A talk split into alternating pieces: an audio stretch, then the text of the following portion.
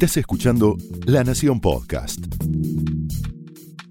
A continuación, el análisis económico de José del Río en Mesa Chica.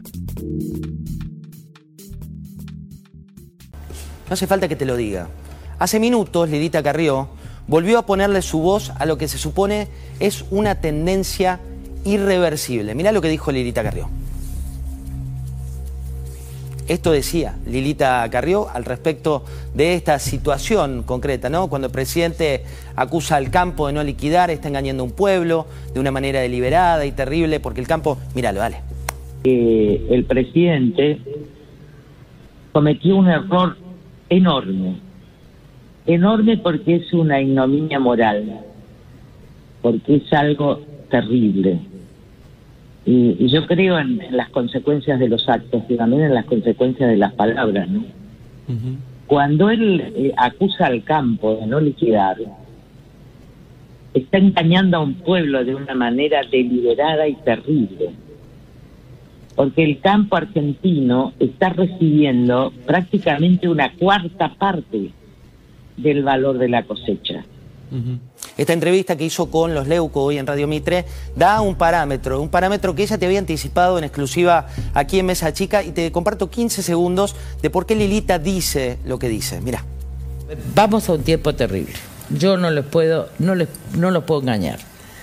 Eh, y vine a decir la verdad y me retiro, porque si no, no puedo hacer propaganda de la verdad.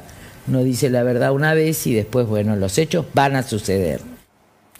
El problema es mayor ¿no? que este debate que intentan instalar desde un lado de la mesa. Hay un crecimiento de la corrida cambiaria, hay una suba de riesgo país, hay incertidumbre económica que se debate entre dos extremos dentro de ese propio gobierno.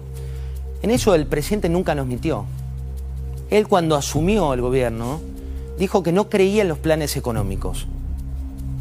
Tal vez por eso nunca tuvo uno. Forexport, la ministra Batakis, habla el mismo idioma del mundo.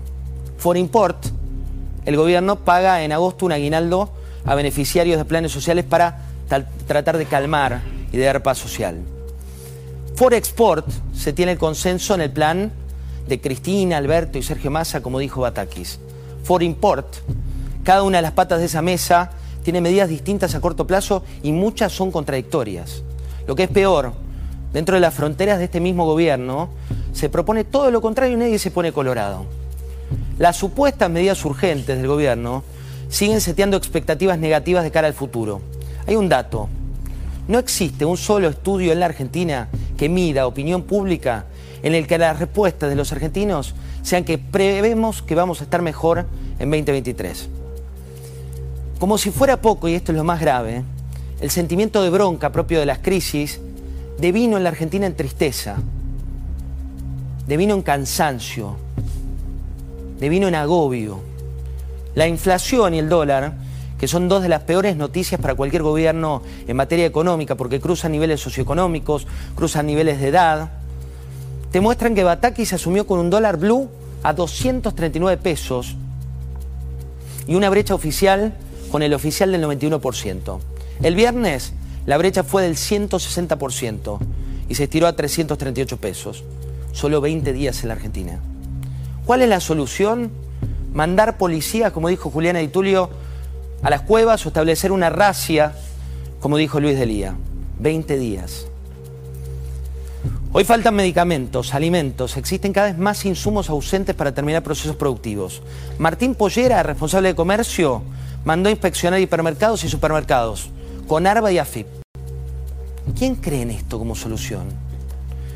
Se viene una marcha contra el campo con funcionarios adentro. Se reproducen acampes en empresas a las que el gobierno tilda como culpables de todos los males. Todavía hay algunos feligreses que eligen creer que los empresarios son los culpables de todos los males. Todavía hay algunos feligreses que no tienen lectura crítica para entender que muchos de ellos ya están en Uruguay, están en Paraguay y están invirtiendo en lugares donde pueden invertir con libertad. No están obligados ni a romper los silobolsas ni invertir en su país. Los panaderos te dicen que en agosto el kilo de pan va a estar en 400 pesos. Los aceiteros que hay que prepararse para góndolas vacías. Son especuladores, ganan con esto, pierden. Pierden todos con esto. Mañana la licitación de Batakis se va a apoyar, ¿sabes en quién? en los bancos. Les va a decir que tienen más cobertura contra la inflación, que una mayor devaluación del peso va a estar cubierta por ella. Pero nadie confía. El desafío de enfrentar a los que guardan 20 mil millones de dólares en el campo dispara al presidente que sabe que eso es una mentira. Después te ofrece un dólar soja para que el campo liquide la cosecha. Como si fuera poco, el 1 de agosto empieza el juicio a Cristina. Va a estar ahí frente al fiscal Diego Luciani, que está a cargo de la acusación en ese juicio contra la vicepresidenta, que está señalada como jefa de una asociación ilícita que habría direccionado obras en Santa Cruz en beneficio de Lázaro Báez. Esta causa inicia un veredicto, un tramo final antes de llegar a un veredicto que está previsto para fines de este año. Y ese veredicto no solo tiene a Cristina, sino también a Alberto, con nuevos enemigos desarrollados, con nuevos enemigos creados. Pero el enemigo es su espejo, que crea villanos donde no existen y se olvida hacer una crítica donde deberían hacerla. Esto fue el análisis económico de José del Río en Mesa Chica, un podcast exclusivo de La Nación. Escucha todos los programas de La Nación Podcast en www.lanacion.com.ar. Suscríbete para no perderte ningún episodio. Estamos en Spotify, Apple Podcast, Google Podcast y en tu reproductor de podcast favorito. Seguí escuchando La Nación Podcast.